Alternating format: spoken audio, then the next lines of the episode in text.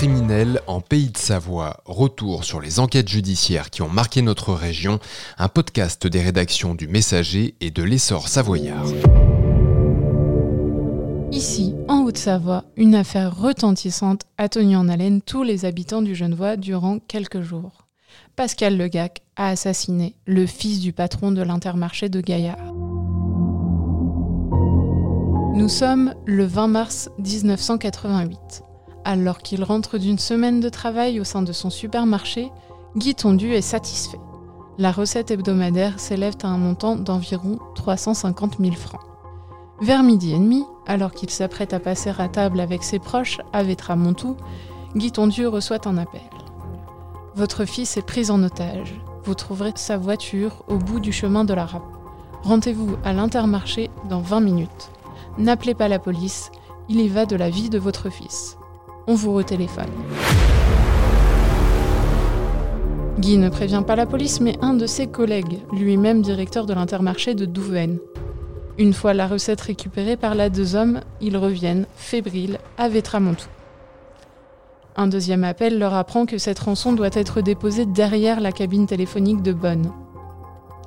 Un endroit extrêmement stratégique puisque la commune est aux portes de l'autoroute. La rançon y est déposée mais Guy reste sans nouvelles de son fils Hervé. C'est finalement en Isère que le corps du jeune homme sera retrouvé par un ramasseur de champignons. Abandonné là, le fils est retrouvé à Ruy-Monceau, non loin de Bourgoin-Jallieu. Rapidement, les enquêteurs font le lien entre le tueur et une voiture, une Renault 5 blanche. Une fois le véhicule retrouvé, les empreintes permettent d'identifier l'auteur présumé de cet assassinat. Il s'agirait de Pascal Legac. Il est interpellé une semaine plus tard à Antibes, dans les Alpes-Maritimes. Il n'avait pas du tout une tête d'assassin, s'exprimera une de ses voisines. Il s'avère que le geste de Pascal Legac avait été préparé. Il avait espionné toute la famille tondue durant toute la semaine précédant son acte.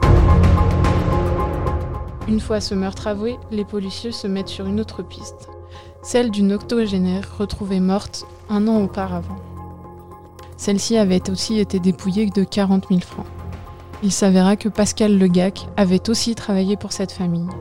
Ce meurtre-là sera également avoué par les soins de Pascal Legac. Après avoir été jugé une première fois, l'assassin est reconnu coupable.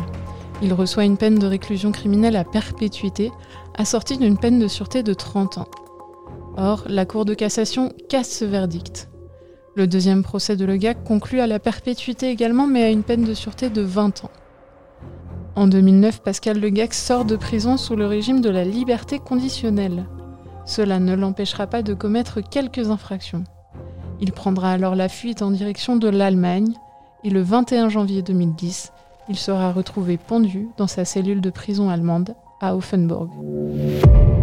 Vous avez écouté Affaires criminelles en Pays de Savoie, un podcast des rédactions du Messager et de l'Essor savoyard.